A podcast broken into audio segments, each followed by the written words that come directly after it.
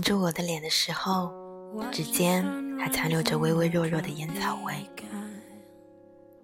我想，这种味道属于一段生活，烫烙在我们一千一百八十五公里之间的。关于它的味道，大多数时间我都是用来想念和回味的。即便如此，即便距离这种东西具体而又残忍的夹合在我和他之间，我依然坚信爱情是美好的，以至于有时候我几乎疯狂的假想地壳运动，广东更靠近青岛，像只有几厘米那样的静变，那么我离他也只有咫尺之遥。其实也不然。老白也跟我提过要回到青岛分公司工作，这样至少下了班他可以做饭给我吃。虽然卖相一般，但是味道还是很值得表扬的。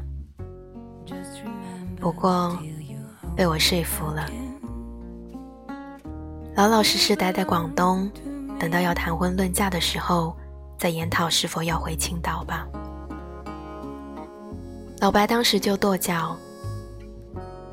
手舞足蹈地站在沙发上抓狂，他不敢伸手指指我，就可怜巴巴地指着自己的鼻子说：“我现在就要跟你谈婚论嫁，就现在，你别想跑！”你，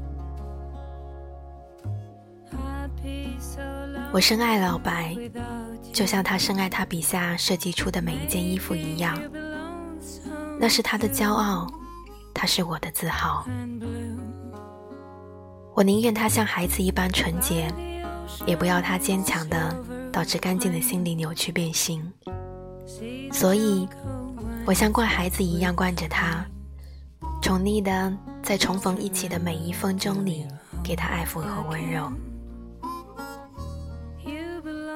异地恋这个词，坚韧而顽固的滋生着，很多人都逃不过这个现实的摧残。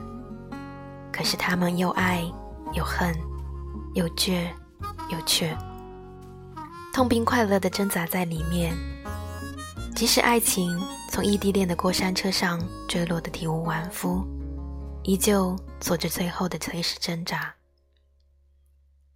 我们俩也做过困兽之斗，可惜我们俩都太慵懒，懒得斗着斗着就累了，累着累着就睡了。陶醉在彼此的拥抱里，愈陷愈深。走吧，山无棱，天地合，乃敢与君绝。老白总是笑嘻嘻地抱着我，憧憬未来，踏实。纵使有些虚无缥缈，可是我爱老白的想象力，他让我充满力量和信心，就连退缩也不见了踪影。可是，当他抽烟的频率已经超过了他微笑的次数，我才隐约感觉到，我面前这个坚韧执拗的男人，内心里到底埋藏了多少委屈和隐忍。我开始心疼他，像他心疼的用自己的画稿点烟时的爱哭。我收拾行囊，准备离开这个炎热的城市，一路向北。无论他怎么呼唤我，我也不会回头。我就这样告诉自己。头发扎起来，围裙系上，下厨做了一顿美美的晚饭。我跟老白交杯换盏，微醺之后仍然是风雨缠绵，只是这次从未有过的声嘶力竭。凌晨五点，外面的天空开始放晴。我蹑手蹑脚地从床上起来，稀稀疏疏穿上衣服，准备离开。嫁给我吧！我着实被吓了一身冷汗，猛然回头，暴露的是我狼狈不堪、要逃之夭夭的样子，眼泪旋即而下。嫁给我吧，我们结婚吧，回青岛，现在就走。抛开枕头，从下面掏出一个小盒子，里面是一枚戒指，一枚不知道被老白藏了多久、未见天日的戒指。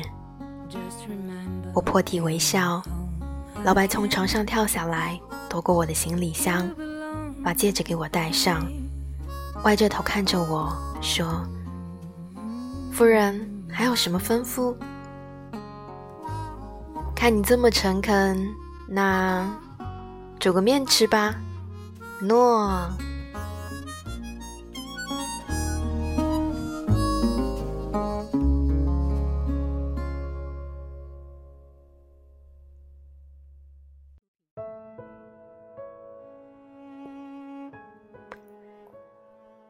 这是二零一八年的第一期。其实收到这个故事已经很久了，今天才有空出念。希望你们可以喜欢作者的新故事，希望你们所遇到的爱情都能有一个美好的结局。晚安。你懂得就够了。真的有某一种悲哀，连泪也不能流，只能目送。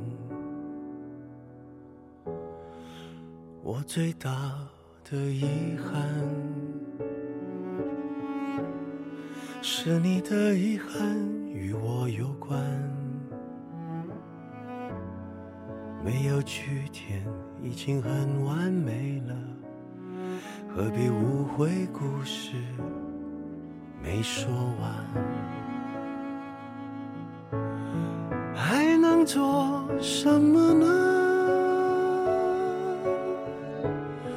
我连伤感都是奢侈的。我一想念你就那么近，但终究你都不能。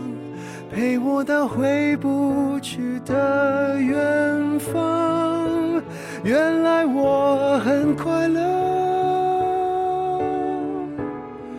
只是不愿承认。在我怀疑世界时，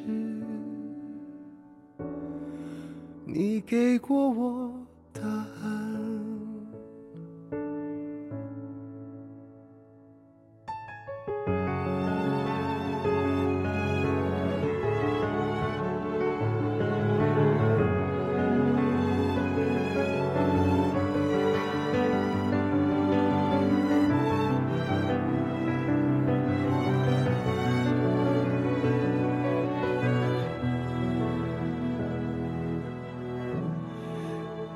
最大的遗憾，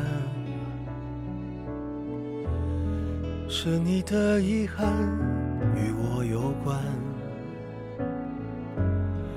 没有句点，已经很完美了，何必误会故事没说完？还能做什么呢？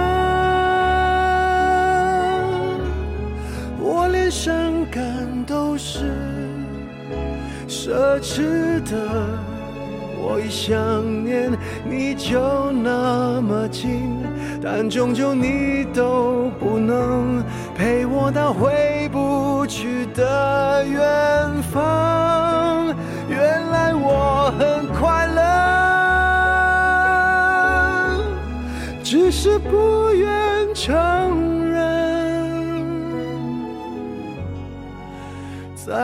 怀疑世界时，